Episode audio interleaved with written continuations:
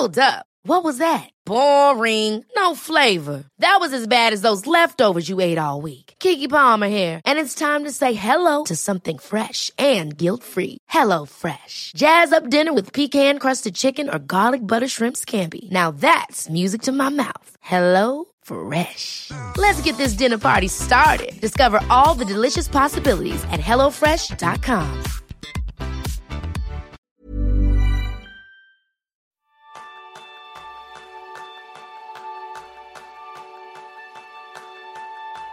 Bienvenidos a un nuevo episodio de Kenso, el podcast en el que descubrirás cómo ser efectivo para vivir más feliz. ¿Alguna vez has tenido que enseñar y compartir tus conocimientos a compañeros, clientes, amigos o familiares?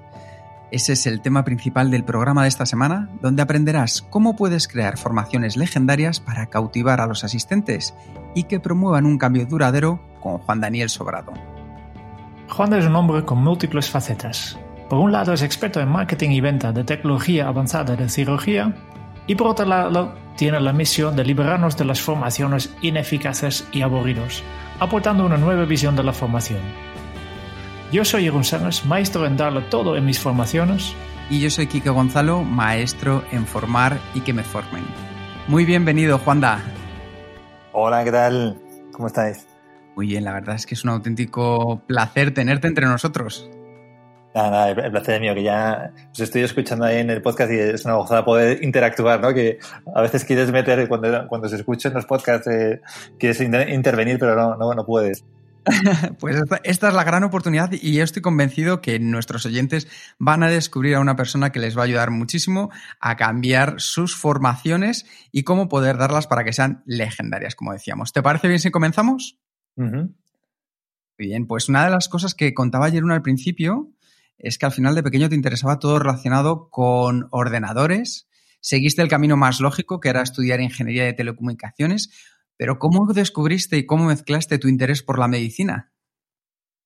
Pues eh, el interés por la medicina fue básicamente en la, facultad. Eh, había una especialidad en el quinto año que era bioingeniería, que era algo así como muy novedoso, que era aplicar todas las tecnologías al sector salud y ahí se veía pues toda la parte de imagen médica, de, de procesamiento de señales eh, y todo lo que era, digamos, esas, eh, esas tecnologías aplicadas ahí en el mundo, en el mundo médico.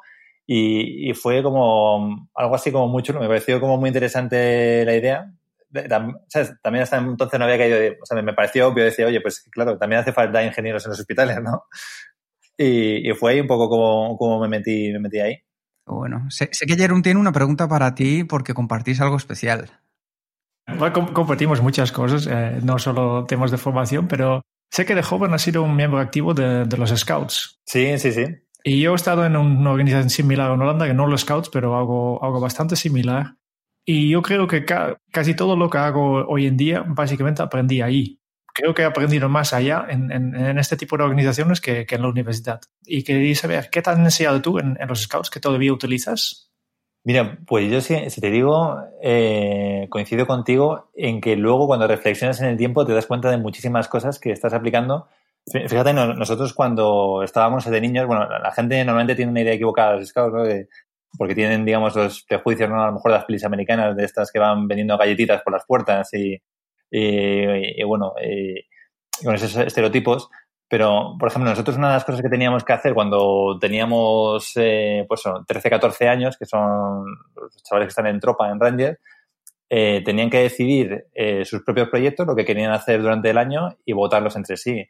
Luego, por ejemplo, cuando tienes 15, 17, 17 años, tienes que buscar tú el lugar del campamento, a lo mejor pues un campamento de 5 días, pero o sea, yo recuerdo de niño tener que hablar con compañías de autobuses para ver cuánto nos iba a costar, eh, tener que hablar con alcaldes para ver si nos dejaban dormir en la iglesia del pueblo.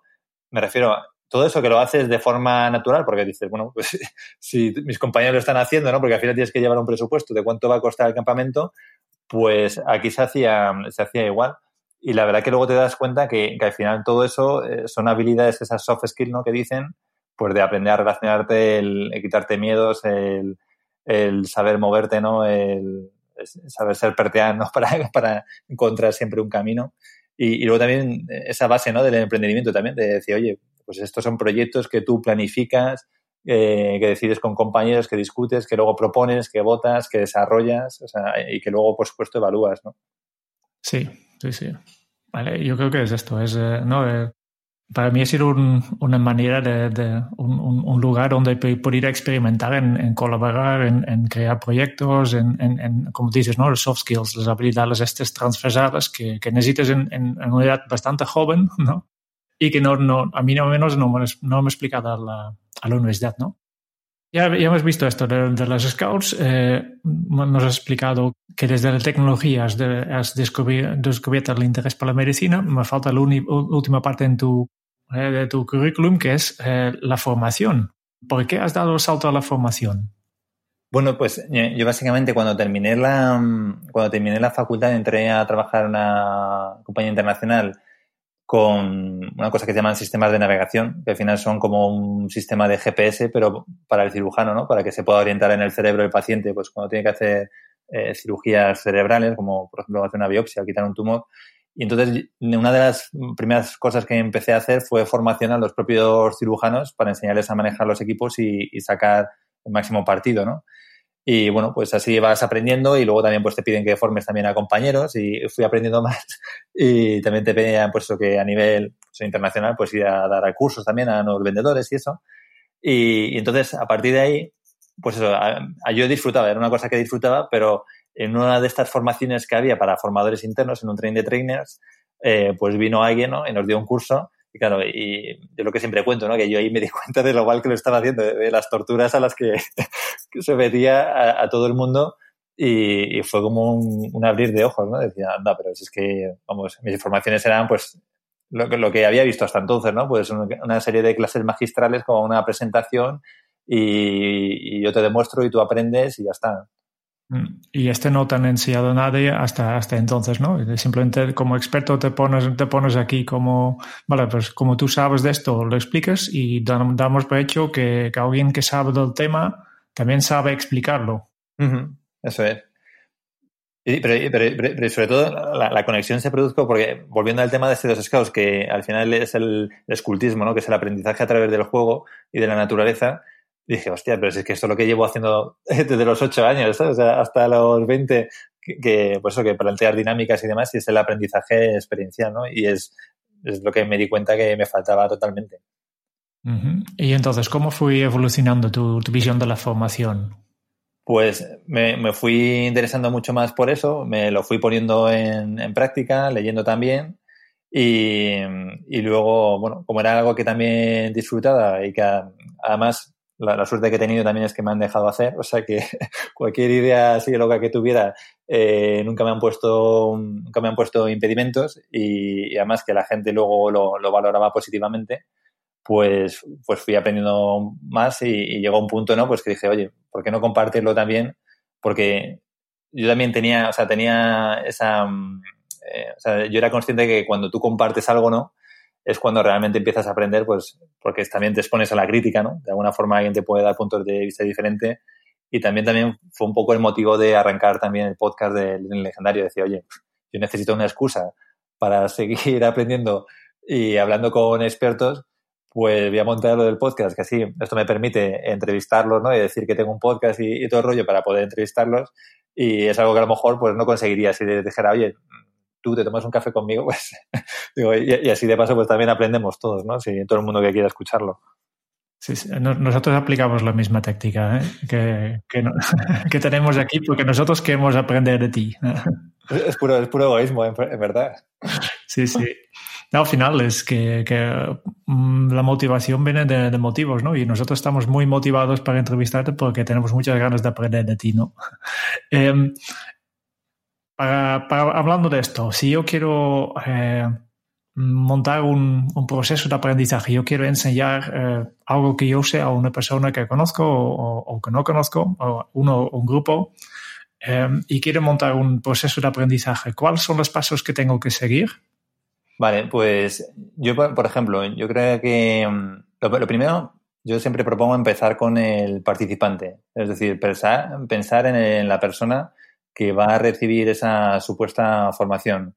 Porque una de las cosas que yo hacía mal erróneamente antes es que, y que también veo que sigue pasando, es que todo el mundo se centra en su contenido, en tu presentación, en tu película, en lo que yo sé, en lo que yo dejo de saber, cuando en verdad el punto de partida tiene que ser totalmente la persona. Oye, decir, oye, ¿qué sabe esta persona? ¿Qué problemas reales tiene que resolver? ¿Qué tareas tiene que hacer en su puesto de trabajo? Entonces, partiendo de ese punto, partiendo de esa persona, pero que esto se aplica igual en el desarrollo de productos para marketing, ¿no? incluso puedes aplicar ese modelo persona, ¿no? oye, sabiendo cuáles son esas necesidades, esos deseos, esos anhelos, esas barreras, ¿no? Esas frustraciones. Eh, un momento, ¿cómo, cómo descubres esto? ¿Cómo sabes lo que, lo que quiere esta persona? Bueno, pues con, esta, yo, aplico directamente esta serie de, de, herramientas, por ejemplo, de esa que decía del modelo persona, eh, es una de ellas. Me refiero, si, si tú tienes, bueno, aquí hay que distinguir, por ejemplo, si es en una, a ver, si tú eres un emprendedor, por ejemplo, y tienes contacto directo con el público, ¿no? O, con las personas que podrían beneficiarse de esa formación, la, la, pregunta, o sea, lo suyo es preguntar directamente. Es decir, oye, ¿qué retos te encuentras en tu día a día? ¿Cómo, cómo crees que, eh, o sea, que, o sea, qué necesitarías, ¿no? Para, para poder mejorar, para alcanzar nuevas metas eh, aquí siempre la gente habla, pues eso, de los, de los puntos de dolor, ¿no? Y de las aspiraciones, que digamos es lo que lo primero que hay que detectar, esa, esa necesidad. Y, y, en cambio en la empresa, a veces, si en la empresa no tienes ese contacto o eres un formador externo a la empresa, pues te va a tocar hacer o primero ese primer contacto normalmente con recursos humanos o con los managers de los empleados. Y, pero bueno, yo siempre también recomendaría que incluso pidas permiso para investigar oye, y, tener conversaciones directas con las personas que posiblemente irían en esa formación. Sí. Bueno, yo creo que es muy importante esto, este primer paso, eh, porque yo, yo, yo soy, yo, yo, yo seguir un, un trayectoria igual que tuve, un poco de, vale, pues me he empezado a lanzar en dar formaciones pensando que, mira, conozco la, la, la teoría y por tanto te lo puedo explicar, ¿no? Y al final eh, también he descubierto que no era tan fácil, ¿no? Y también una de las cosas que he descubierto es que un curso así empacatado, que, que es estandarizado, que casi que se puede grabar, pues no, no siempre funciona porque se tiene que adaptar mucho al, a las personas, ¿no? Primero tienes que conocer la persona que, que va a asistir al curso. Y, y, cuando, cuando no es posible, como tú dices, que, que te toca solo hablar con, con, los de recursos humanos, pues lo que hacemos nosotros siempre es al inicio del, del taller eh, verificar lo que nosotros habíamos pensado. Bueno, eh, ya sabemos de, de, quién es esta persona que va a recibir la formación. ¿Cuál es el siguiente paso? Vale, pues eh, el, el, el, siguiente paso sería establecer, digamos, lo, lo que. Bueno, pr primero determinar, eh, porque tú puedes conocer a la persona y puedes conocer sus problemas, pero luego tienes que determinar si se pueden resolver con formación o no. Mm. O sea, me refiero a que ese también es un fallo eh, común. Hay gente que aplica la formación a, a todo, sea, sea lo que sea. Oye, y es que a lo mejor eh, se trata de un tema de, incentivos, que a lo mejor es que el empleado está poco incentivado, poco, es, yo qué sé, tiene un mal sueldo o, yo qué sé, o un mal ambiente laboral y eso por mucha formación no es un tema, ¿sabes? No vas a mejorar su desempeño porque eso va a seguir ahí, ¿sabes? Esas condiciones. Entonces ahí también, yo creo que los formadores, especialmente los consultores, tienen que ser sinceros consigo mismos para decir, oye, esto se puede resolver con formación o esto no, ¿no? Con formación puedes resolver pues, temas de gaps en conocimientos, en desarrollo de habilidades y en desarrollo de actitudes. Pero más allá de eso, eh, hace falta un análisis más completo y ver si además, además que puede ser que haga falta formación, pero también toca otras palancas ¿no? dentro de la, de la empresa. O sea, sería, o sea, una vez que tú has determinado que, que sí que puedes, que puede ser eh, aplicable una, una formación, eh, pues lo siguiente sería eh, establecer el ámbito, ¿no? El, los objetivos, ¿no? Establecer una, serie de objetivos de aprendizaje. Y en ese establecimiento de objetivos de aprendizaje ya tienes que ir pensando cómo se va a medir, ¿no? Porque también eh, a veces se establecen objetivos de aprendizaje, pero, luego llegas al final de la formación y no tienes, eh, no piensas en la medida, ¿sabes? ¿Cómo se va a hacer eso tangible, ¿no? ¿Cómo vas a medir esa mejora, ¿no? De en lo que se supone que estás buscando. ¿Y tú crees que siempre se pueden medir los objetivos de aprendizaje? A ver, mmm, a veces es muy difícil porque hay muchísimos factores eh, alrededor. Eh, o sea, teóricamente siempre se puede medir. Otra cosa es que vayas a tener acceso a los datos, que vayas a tener el tiempo, que la empresa te lo vaya a facilitar. Eh, es complicado, es, muy complicado porque especialmente si además estamos hablando de, pues eso, de ciertas habilidades más soft skills, pues es, es, complicado evaluarlo, pero a ver, todo, me refiero, tú puedes sacar una foto y, y puedes sacar una foto mañana y puedes ver las diferencias. Lo, único que lo difícil, que es, realmente lo difícil es ver si esas diferencias se han producido solo por tu formación y por tanto lo, puedes facturar o, o, había, o había más cosas ¿no? alrededor. Claro, claro. Muy bien, ¿cuál es el siguiente paso? Ya tenemos los objetivos de aprendizaje. Vale, ¿Y pues, entonces qué? Pues aquí, que no, normalmente todo el mundo se pondría a preparar el PowerPoint, pues aquí lo que realmente eh, hay que pensar es en las actividades, ¿no? ¿Qué ejercicios prácticos, qué experiencias eh, necesitamos que estos participantes vivan en la formación para que una vez terminado esta formación eh, hayamos alcanzado esos, esos objetivos, ¿no? Entonces, pensar en términos de experiencias y no en términos de contenidos es un poco lo que cambia la cosa, es lo que lo hace, lo hace diferente, ¿no? Porque en tu, en tu caso una formación no es eh, una charla. Depende, hay partes de charla, o sea, parte, o sea yo, no, yo no digo que, que no, no, haya que tener presentaciones y demás, pero, pero realmente lo que importa más es, es pensar en términos de ejercicios y que si hace falta acompañarlos con una charla para acompañar de, pues algo, algún mínimo de teoría se, se incluya, pero, pero realmente decir, oye, yo, o bueno, ¿qué necesita el participante realmente hacer para asegurarle un determinado resultado? Porque al final la formación lo que es, no deja de ser una promesa, ¿no? Yo te estoy diciendo que si tú haces esta formación, que si dedicas tu recurso más valioso, que es tu tiempo, en estar estos dos días o tres días conmigo o lo que sea, o incluso meses, ¿no? Porque hay formaciones, ¿no? De meses, tú vas a alcanzar un determinado resultado siempre que hagas pues estos, estos ejercicios, ¿no? estas experiencias. Entonces, realmente la dificultad a veces pasa, pasa, pasa por ahí, ¿no? Y que luego también hay contenidos que se prestan a ser más prácticos y otros más teóricos, pero es que te diría que prácticamente cualquier cosa, cualquier ejemplo que me pongas, se puede convertir en una formación experiencial, ¿sabes? Eh, y, darle la vuelta, ¿no? Que no, no, tiene por qué hacerse una presentación de contenidos eh, formal, ¿no? A través de un, unas presentaciones. Bueno, por tanto, necesitamos activi actividades, necesitamos dinámicas, ¿no? una cosa que este yo creo que es justo una de las cosas que me atrae hacia ti, ¿no? Que es muy fácil, si conoces los conocimientos, que sabes, vale, pues cómo explicarlo, pero después buscar actividades para practicar estos conocimientos, para aplicarlo en, un, en un taller, pues yo creo que el gran parte de, los formadores estamos continuamente buscando dinámicas, ¿no? Incluso tú, porque en, tu podcast, siempre al final de entrevista, siempre pides que, el entrevistado eh, comparte una, dinámica que, que, utilizo. Por tanto, yo quiero hacerte ahora este, esta pregunta a ti. De, ¿Nos puedes compartir una dinámica que, a ti te guste mucho y, y que utilices bastante mucho en, en tus formaciones? Eh, a ver, una dinámica. Yo, creo que, sobre, todo, la, dinámica que mejor funciona, que de hecho no es una dinámica en sí, ¿no? que es, es un ejercicio, es que las personas, si, si, es posible, realicen o, digamos, simulen aquella tarea que van a realizar en, pues eso, cuando lo vayan a hacer en, en su día a día, ¿no? Que, que hagan esa, esa simulación.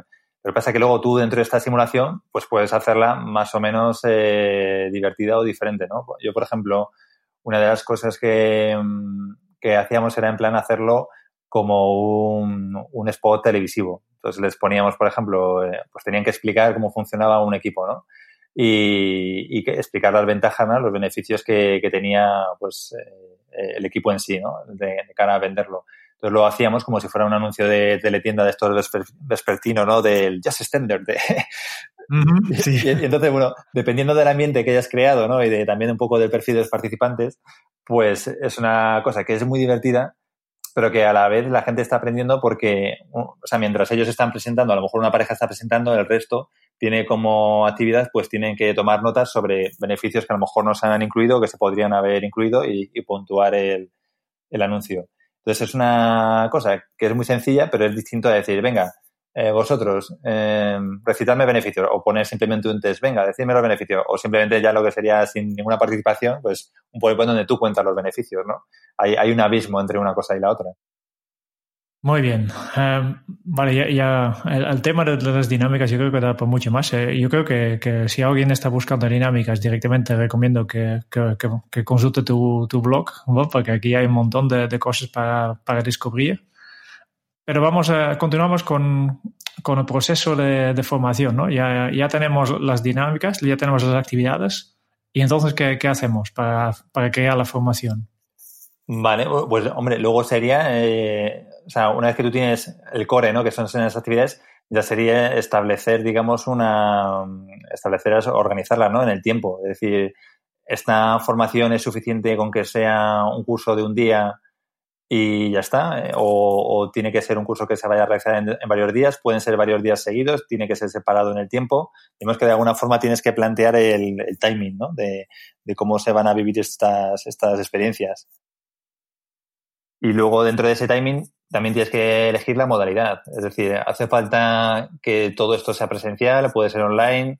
Eh, me refiero, el feedback se va a dar eh, a través de, yo qué sé, o sea, me refiero, es que hay mil, modalidades, ¿no? Pues tú puedes elegir eh, hacer un curso presencial, pero que luego lo apliquen durante el primer mes y luego te manden un vídeo explicando su experiencia y tú darles feedback por un Skype. Me refiero, es que, digamos que hay partes también de conocimiento de, de conocimiento también de, de los participantes. Es decir, si tú sabes, por ejemplo, los participantes, yo qué sé, pues son vendedores, ¿no? Que se pasan todo el día en la carretera.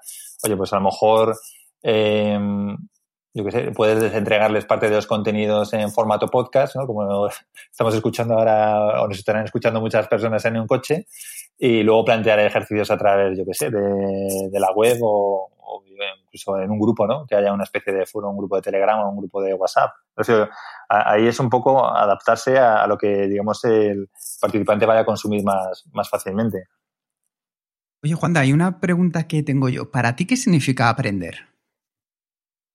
Para mí aprender... Em, para, mí aprender significa llevarte la mochila llena, ¿no? Eh, es decir, que tú cuando, o un participante cuando haya terminado una formación, se lleve una mochila, ya sea, pues eso, con, con herramientas, ¿no? Con conocimientos nuevos o incluso con inspiración, ¿no? A veces es un tema de motivación, pero que luego de alguna forma le sirvan para resolver un problema concreto. Eh, bueno, un problema o, desarrollarse personalmente o aprovechar una oportunidad, me refiero.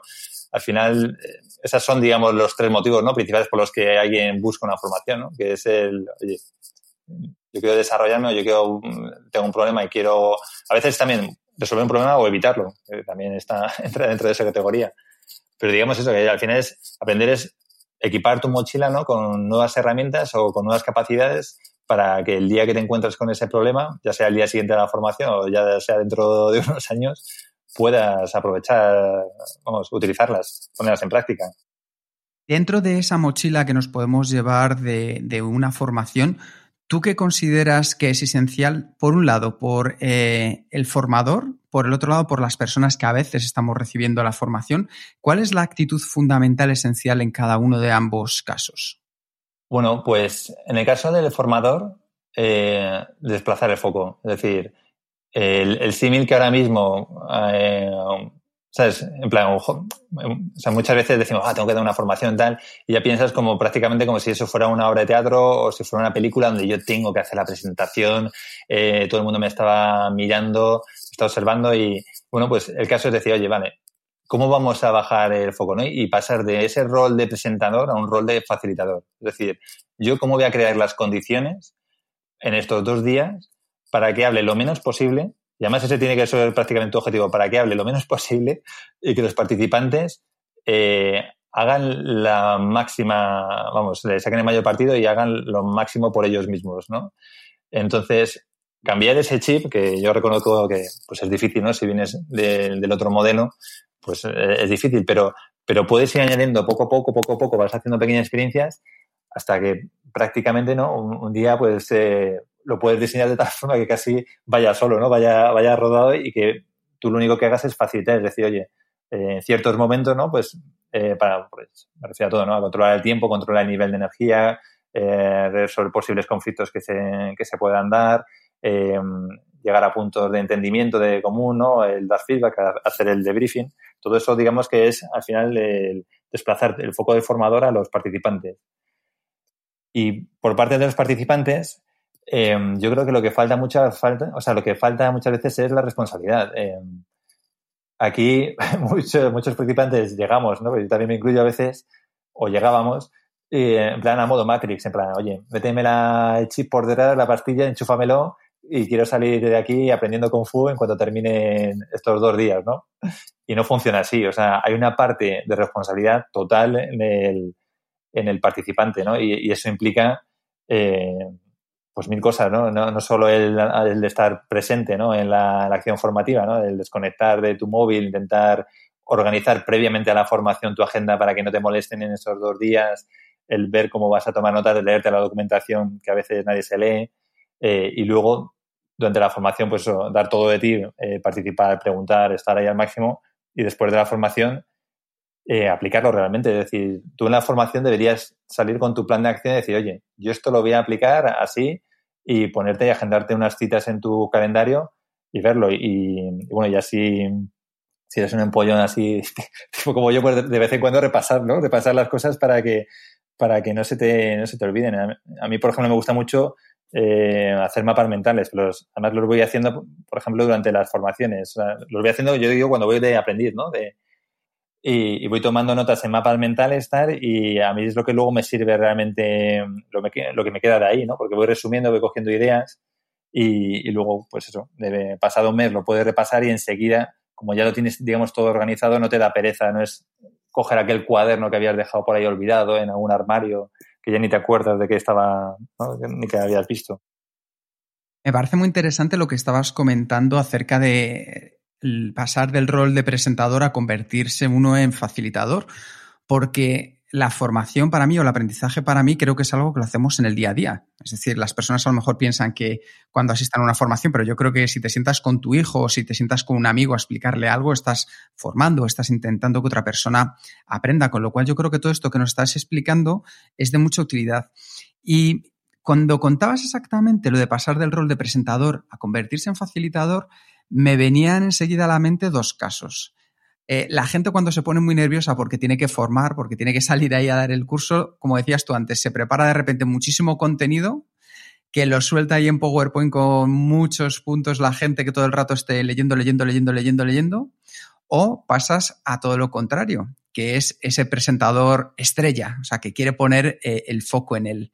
En ambos casos, Juanda, ¿cómo podemos conseguir ir traspasando ese foco más hacia eh, las personas que están allí para aprender, como en un caso podemos saltar de necesitar mucho contenido a poder centrarnos más en las personas que están y en el otro caso cómo podemos quitarnos un poco el foco de nosotros para dárselo a los que están presentes en el aula. Hombre, pues aquí eh, refiero que al final es sencillo, sí, incluso para solucionar ambas cosas, tú en cuanto por, ejemplo, hace poco tuve que ir a Barcelona, había pues una introducción de los productos que llevamos. Nuestra empresa es tan grande, ¿no? Que prácticamente son como pequeñas empresas, ¿no?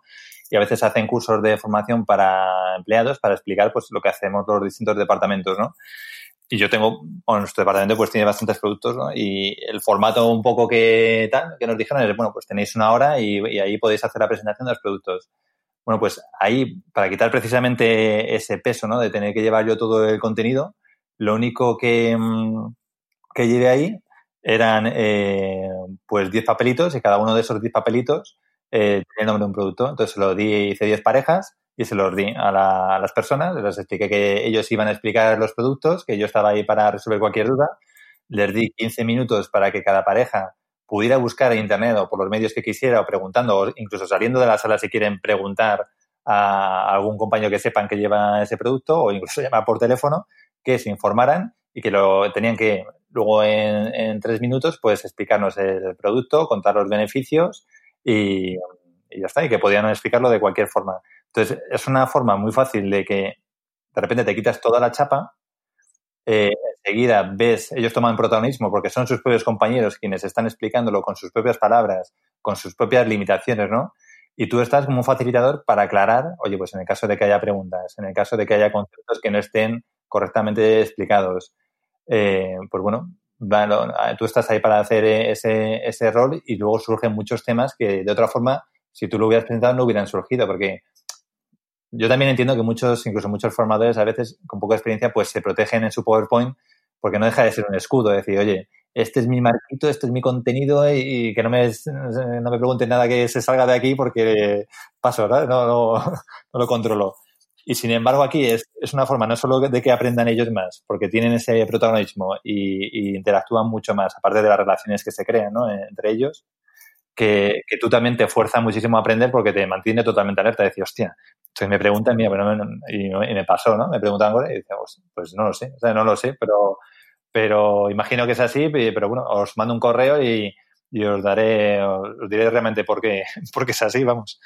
Pero tampoco pasa nada por no, por no saberlo. Planning for your next trip? Elevate your travel style with Quince. Quince has all the jet setting essentials you'll want for your next getaway, like European linen, premium luggage options, buttery soft Italian leather bags, and so much more. And it's all priced at 50 to 80% less than similar brands. Plus, Quince only works with factories that use safe and ethical manufacturing practices. Pack your bags with high-quality essentials you'll be wearing for vacations to come with Quince. Go to quince.com slash trip for free shipping and 365-day returns. I'm Sandra, and I'm just the professional your small business was looking for. But you didn't hire me because you didn't use LinkedIn Jobs. LinkedIn has professionals you can't find anywhere else, including those who aren't actively looking for a new job, but might be open to the perfect role, like me. In a given month, over 70% of LinkedIn users don't visit other leading job sites. So if you're not looking on LinkedIn, you'll miss out on great candidates like Sandra. Start hiring professionals like a professional. Post your free job on linkedin.com/people today. Uno de los aspectos claves, Juanda, que estabas diciendo ahora mismo es que eh, para ser ese facilitador en lugar de presentador hay que dejarle espacio a los demás, responsabilidad a las personas que están ahí y que haya una cierta improvisación, ¿correcto? Bueno, eh, o sea, en verdad no está, o sea, improvisación... Mm, improvisación preparada, quiero decir. O sea, sí, Eso, es que verdad. es que yo, la distingo mucho de improvisación porque impro, impro para, mí es otra cosa. Es, es, ir totalmente a pelo sin saber qué va a pasar. Aquí tú tienes muy claro lo que va a pasar. Tú tienes muy claro los contenidos. Tú, tú tienes también claro que si se desvía el tema, lo apuntarás en un en el parking lot, en, como en una hoja, ¿no? De temas aparte, para luego recuperarlo pero tienes muy claro lo que va a pasar. O sea, improvisación, la verdad que hay poco en ese sentido. Lo que, lo que no tiene, o sea, lo que no conoces son las preguntas que puedan surgir. Pero, pero bueno, me refiero que es, también darle tranquilidad a las personas, a los formadores que estén empezando porque, o sea, nadie es Google, ¿sabes? Eh, nadie tiene todas las respuestas. Y, y, de hecho, esa humanidad, ¿no? Y el reconocer que tú no sabes algo, también es algo que te, que te hace conectar mejor con las personas, ¿eh? Nadie, nadie quiere ver a un, un formador asqueroso que lo sabe todo y que, y no hay por dónde pillarle, ¿no? Sí, sí. Oye, dos, dos, preguntas que a mí siempre me llaman mucho la atención cuando hablo con personas que os dedicáis a los temas de formación. ¿Cuál ha sido la mejor formación que recuerdas en tu vida? Esa que si te pregunto ahora mismo enseguida se te viene a la cabeza y por qué lo fue. La, bueno, la, mejor formación tengo que decir que la mejor formación que he recibido en mi vida eh, a nivel informal fue con Javier Pastor eh, cuando empezamos con el tema de la improvisación teatral y porque es un, vamos, yo le considero un auténtico maestro y es, pues, eh, no, es totalmente práctico, divertido, eh, siempre con una buena palabra, eh, siempre gestionando genial las energías, teniendo siempre la generosidad para no dañar a nadie, ¿no? Incluso aunque preguntáramos o hiciéramos chorrado, lo hiciéramos fatal, ¿no? Porque también.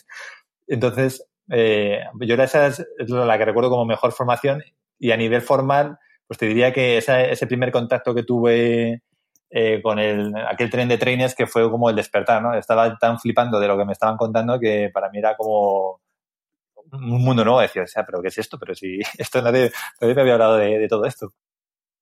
Y todo lo contrario, aquella que has vivido que fue un auténtico... Pero en este caso te voy a preguntar que la dieras tú y que dijiste, ¿cómo remontaste esa situación? Mira, eh, pues cualquiera, cualquiera de las presentaciones que hacía al principio, me acuerdo una vez que fui a, a las Islas Canarias, no diré el hospital, pero subí tres, y bueno, eh, tenía que presentar un, un navegador, entonces eh, cogí, les, les, hice una presentación así de navegador, tal, media hora, tal, y luego se me acercó un doctor que yo, digo, yo sabía que no les estaba enganchando porque estaban todos pues mirando a sus cosas, a sus apuntes, estaban a, su bola, ¿no? Y, y, pero por lo menos había uno que tenía la esperanza de que estaba, estaba tomando notas, ¿no? Y ese se me acercó y me extendió una hoja, la cogí y resulta que me había hecho una caricatura de, de mí explicando, que además el tío explicaba, o sea, dibujaba muy bien. Y dice, no, toma, toma, esto, esto de recuerdo para ti. Y nada, así que ni, ni él se había tomado notas, se había dedicado el, tiempo de la, de la, formación a dibujar. Y bueno, pues ahí también me di cuenta de que no, no, podía hacer las presentaciones así. Y, por ejemplo, desde ese día, una de las cosas que cambié, ¿no? que todavía no había hecho el TNT, pero que sí cambié, fue ya hacer las formaciones directamente siempre con el equipo delante. Es decir, bajarme, aunque estuviera el equipo en la sexta planta y lo tuviera que bajar a la primera, subirlo en el ascensor, llevármelo y, enseñarlo con el equipo. Una cosa, eh, imagínate una persona que tiene que dar su primera formación eh, o para, como formación oficial de, bueno, pues, pues ponerse delante un grupo o simplemente explicar a un compañero nuevo eh, cómo hace el trabajo, que también es una forma de, de, formar, ¿no? ¿Qué consejo darías a esta persona para su primera formación? Um, ¿Qué consejo daría? Pero, a ver, sobre todo al... O sea, primero que, se relaje y que lo disfrute, que, que lo entienda como una, una oportunidad para, para crecer, que lo entienda como una oportunidad para compartir conocimientos. Me, refiero en, ese sentido que, que sea, o sea, que lo vea más como un reto que le va a hacer crecer, más que como un, hecho ¿no? que le va a poner en una situación difícil o, o complicada. Eh, una vez que ya tienes, digamos que estás preparado para, para eso, ¿no? Que, eh, pues le, le, diría que, lo, que, vaya poco a poco. Lo, primero, lógicamente, al final un formador no deja de ser, en este sentido de facilitador, una persona que te acompaña por el camino, ¿no? Entonces, lo que tú tienes que entender primero es dónde está los participantes o el compañero al que vas a formar en su punto de partida. Es decir, eh, aquí aquí entraríamos también, en, digamos, en lo que influye en el aprendizaje, ¿no? Tienes que tener, tienes que al menos tienes que tener una percepción, no, primero, de cuál es la motivación con la que llega esa persona. Oye, esa persona te la han mandado a ti porque ese es un tío súper conflictivo que pasa de todo el tema, no le interesa nada. O sea, entender esa motivación por la que está ahí, o es un tío hipermotivado que quiere aprender, que acaba de entrar, yo qué sé. ¿no? Entender esa motivación. Luego, entender también qué conocimientos trae. Oye, te voy a explicar algo que ya sabes, eh, a lo mejor vienes de otra empresa, pero es que ya hacías algo muy similar, ¿no? Y luego también, pues, lógicamente, pues las habilidades que pueda traer, ¿no? Esas, eh, esas habilidades que a lo mejor pueden ser transversales. Es decir, oye, a lo mejor tú no manejabas un programa de finanzas en otra empresa, pero eras un crack, yo qué sé, eh, gestionando la logística con el Excel y, esa misma habilidad te va a servir aquí. Entonces, si tú tienes claro ese punto de partida, te va a ser mucho más fácil eh, crear, primero saber cuánto esfuerzo vas a tener que dedicar o cuánto esfuerzo va a tener que dedicar a esa persona, comunicárselo, es decir, que tenga unas expectativas realistas, tanto de tiempo como de nivel de energía, como de esfuerzo que va a tener que utilizar y, y empezar, a, empezar a acompañarle. Me refiero, muchas veces te puede pasar, me refiero, que te hayan mandado a, tú puedes establecer un perfil de participantes y que te manden totalmente lo, el contrario, porque, porque yo qué sé, porque son los que había ese día libres en la empresa, porque lo haya decidido así recursos humanos o por, porque haya sido su, su propio manager. Y otro consejo más, otra situación. Imagínate que, que tu jefe o, en tu empresa te, dicen que tienes que organizar una formación para un tema que es súper aburrido, ¿no? Y además con muchísimo contenido. Eh, eh, estoy pensando en, en, en estos tipos de, formaciones obligatorias para todo el mundo, de riesgos laborales, que nadie, nadie quiere hacer, por tanto tienes la gente súper desmotivados. ¿Qué consejo das en este, en este caso? Mira, pues, pues incluso en, en este tipo de, de, de, experiencias se pueden hacer muchísimas cosas. Eh, un ejemplo, por ejemplo, que leía en un libro del Training, back, Training from the Back of the Room de Sharon Bowman, ahí precisamente contaba un, pues yo creo que era algo similar también de prevención de riesgos, que, que en vez de darles la chapa y demás, pues lo que les dijo es, tenéis media hora para salir de esta sala y hablar con todas las personas que podáis de esta empresa e ir anotando en una hoja todos los posibles riesgos que hay en, la empresa. Es decir, qué, qué cosas podrían. Eh, ser, suponer un riesgo, ¿no? Pues yo qué sé, un incendio, eh, yo qué sé, la propia ergonomía de la silla, material, ¿no? Todo ese tipo de cosas. Y luego, pues después de la media hora, llegó todo el mundo, eh, repasaron los riesgos que habían ido apuntando, los apuntaron en POSIT, los clasificaron, hicieron ahí un clustering, ¿no? Los agruparon por grupos y los fueron comentando. Y el, libro este contaba que, que en 45 minutos habían ventilado todos los contenidos, digamos, de una formación que habitualmente tardaban en dar como tres horas. Entonces, eh, los participantes han pasado mucho mejor, has mejorado las relaciones en la empresa porque, bueno, pues has establecido esas conexiones, esos contactos y, y, luego, pues es una forma dinámica donde cada uno pues aprende del otro, ¿no? El, riesgo que a lo mejor haya localizado uno, pues no lo tenía otro y, bueno, o, si coinciden muchos, pues la gente, eso refuerza la idea de pues que ciertas cosas son, pueden suponer un, riesgo, ¿no? Súper chulo. Juanda, eh, a nosotros una de las cosas que nos llama mucho la atención y nos preocupa a la hora de trabajar sobre ellas son tanto el antes como el después de la formación. ¿Cómo podemos generar impactos anteriores y posteriores a la formación? Bueno, em, yo, la, formación en algún sentido tiene que ser como el estreno de una película. O sea, la gente tiene, la gente tiene que ir ahí enchufada, ¿no? Que, porque si, no, si no, la gente si no va motivada, si no percibe el valor real, incluso también es una pena a veces, ¿no? Porque las empresas se gastan miles de euros en contratar consultores, formadores, empresas externas que hacen formación y los empleados no lo valoran. O sea, no lo valoran porque para ellos es un marrón.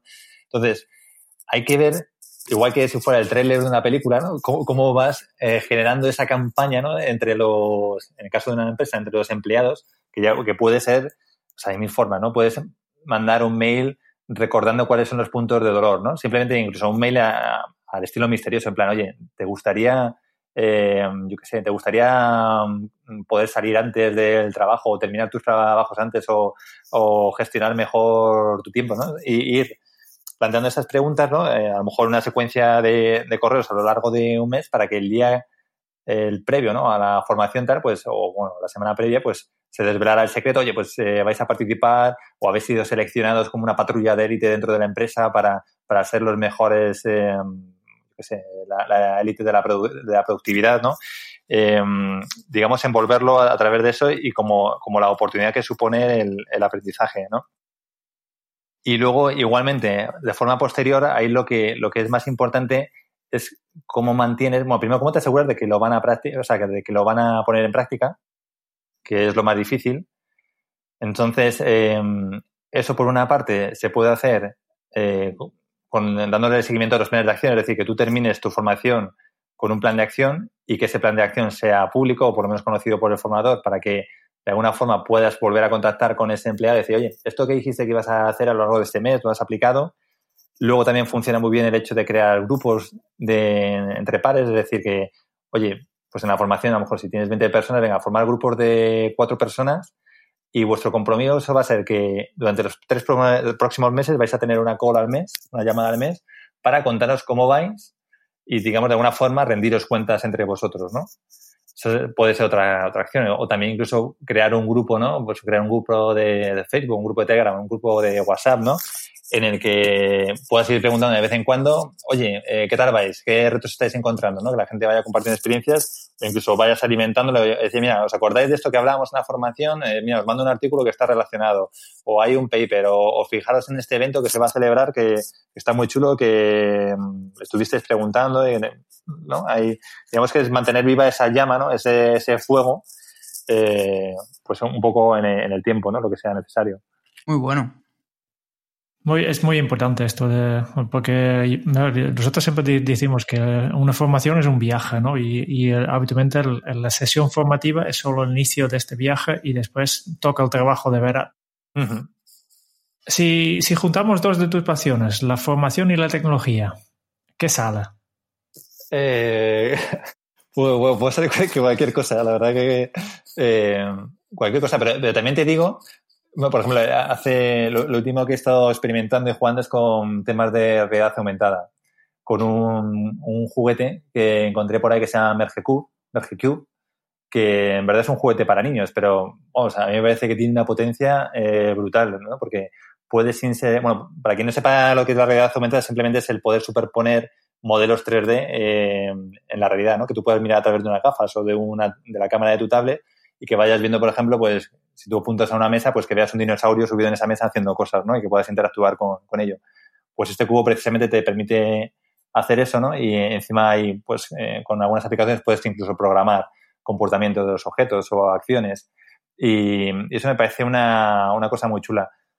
Pero, pero te diría que cada vez me estoy volviendo más, más analógico, ¿eh? O sea, más de lo que es el, el tocar y el hacer físicamente, porque al final dependemos tanto de la tecnología, nos metemos tanto en la tecnología que sucede un poco con, igual que con el PowerPoint, ¿no? Como eh, he escuchado una vez a González Álvaro Marañón, ¿no? Del arte de presentar, que dice, es que cuando tú empiezas a, hacer tu PowerPoint ya estás encasillado, ¿no? En esa diapositiva y tu mundo solo te permite hacer lo que PowerPoint te, permite hacer, de poner texto, fotos, imágenes y, poco más. Mientras que si tú piensas en experiencias y sobre todo si piensas más en experiencias analógicas, ahí no tienes ninguna limitación, ¿no? Entonces, a, mí sí que me gusta utilizar la tecnología, pero como un complemento, ¿no? A lo mejor para lanzar músicas, lanzar efectos de sonido, eh, yo qué sé, pues, eh, no sé.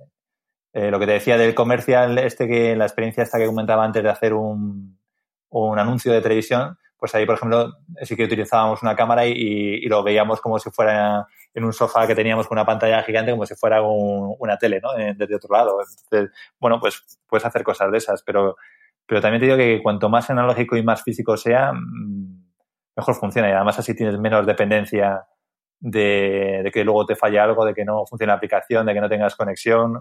Vamos. Muy bien. Eh, yo creo que, después de, escuchar este, todo esto, y hay un montón de, oyentes seguramente que, la siguiente formación que asistieron directamente van a, subir un poco el listón, ¿no? De, ahora quiero algo más interactivo, más eh, dirigido a mí. Ya, para terminar, antes de pasar al cuestionario, ¿tienes alguna pregunta final, siguiente paso, sugerencia o mensaje para, nuestros oyentes? Bueno, simplemente diría que se animen a, experimentar. Me refiero, al final esto no se trata de que mañana eh, tires tus eh, presentaciones en PowerPoint y todo lo que tengas preparado, sino que es pensar, oye, sentarte un momento con un lápiz y papel y decir, a ver, ¿cómo podría introducir aquí en, en mi formación un, ejercicio, ¿no? Un ejercicio para que este, o, hay, o qué parte del contenido, por ejemplo, de, estas, eh, de esta presentación podrían hacer los participantes directamente si yo se lo doy previamente o les doy un artículo o demás. O sea, simplemente pensar eso y con esos pequeños cambios se van a ir dando cuenta de, del efecto que tienen y se van a animar a ir haciendo más y más y más y más hasta que al final, pues tengan ahí un curso legendario un curso legendario, esto es lo que queremos todo. Pues perfecto, con esto ya, ya pasamos al, cuestionario Kenso.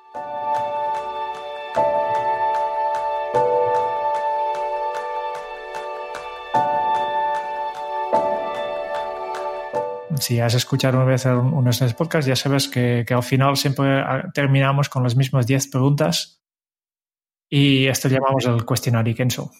¿Estás preparado? Sí, sí, que son, son difíciles, ¿eh? Vale, si ya los conoces ya, ya son un poco más fáciles porque te has podido preparar un poco, ¿no?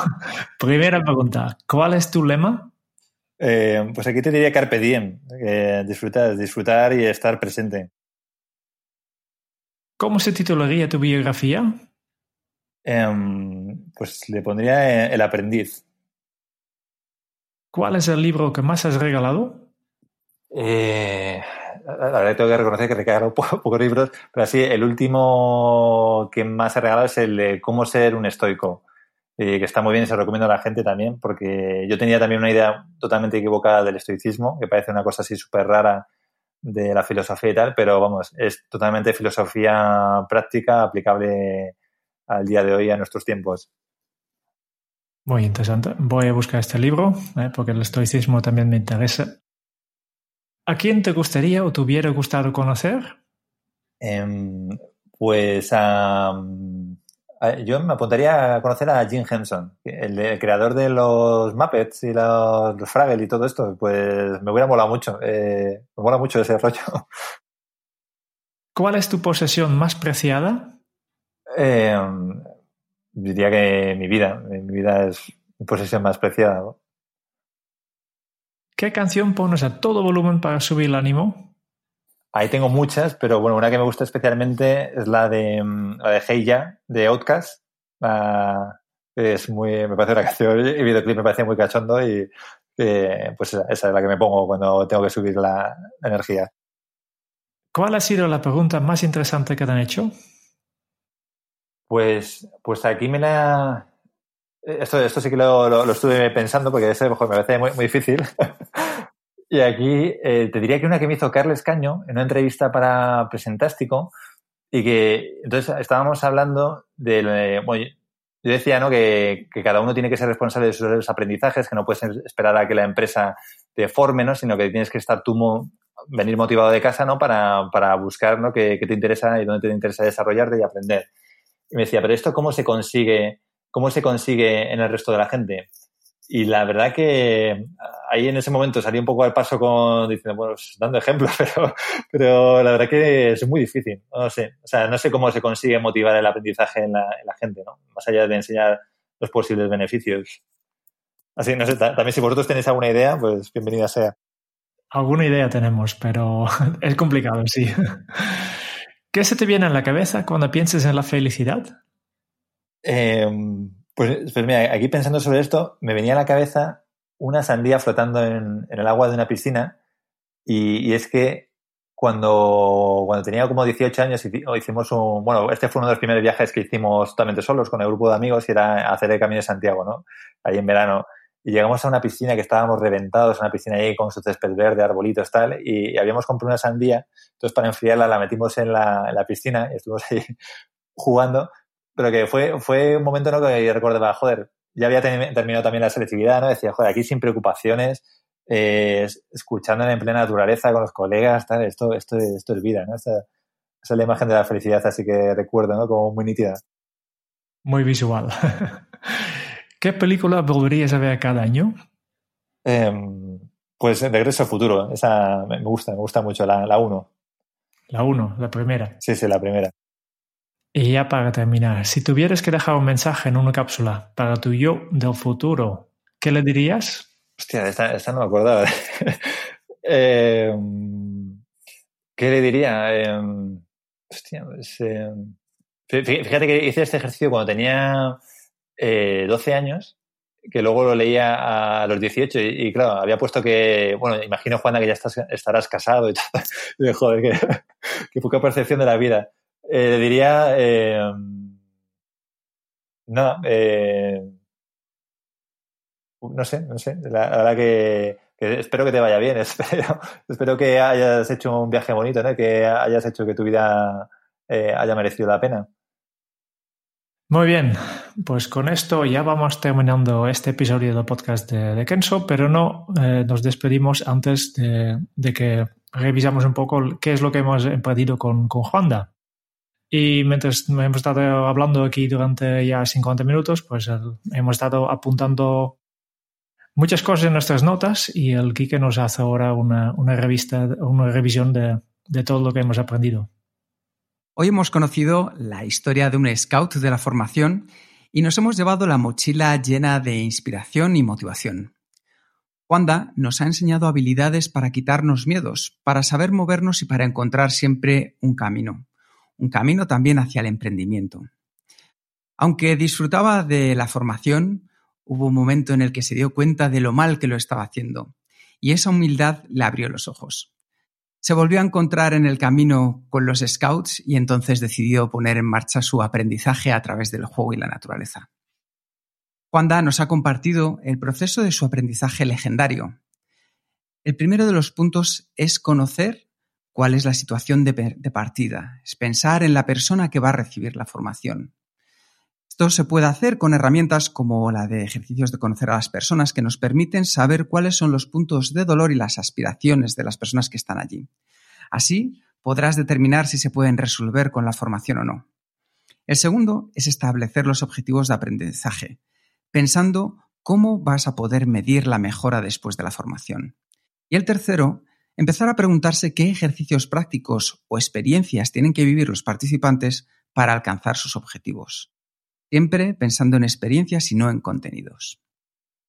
Wanda nos ha hablado de sus dinámicas, de la importancia de simular las tareas que se van a realizar en el día a día para tener una formación legendaria y sobre todo de que pasemos del rol de presentador a convertirnos en facilitadores para poder así poner el foco en los participantes y traspasarles la responsabilidad.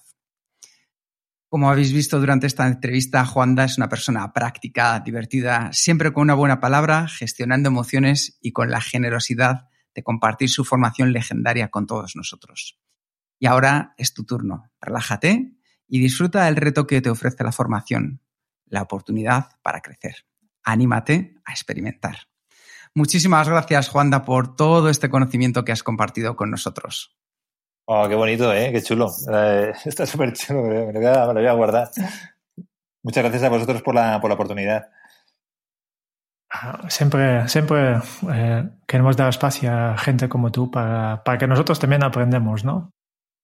Y espero que no, nosotros no somos los únicos que han aprendido, cosas hoy, que aquí tenemos los oyentes eh, que también quiero dar las gracias para escuchar este podcast de Kenso. Y si te ha gustado, te agradecíamos que, te unes a nuestro boletín en kenso.es barra boletín para recibir una vez al mes un correo electrónico con los mejores consejos para mejorar tu efectividad personal. Y si quieres conocer más sobre Kenso y cómo nuestro taller de efectividad personal, súper eh, legendario también, ¿eh? puede ayudar a tu equipo y tu empresa, entonces puedes visitar nuestra web en kenso.es. Esperamos en el próximo episodio del podcast de Kenso, donde Jerún y yo buscaremos más pistas sobre cómo ser efectivos para vivir más feliz. Y hasta entonces es un buen momento para poner en práctica un hábito Kenso. Te diría que te lances a la piscina con una sandía, pero me voy a quedar de momento en que pienses en experiencias y no en contenidos. Hasta dentro de muy pronto. Chao.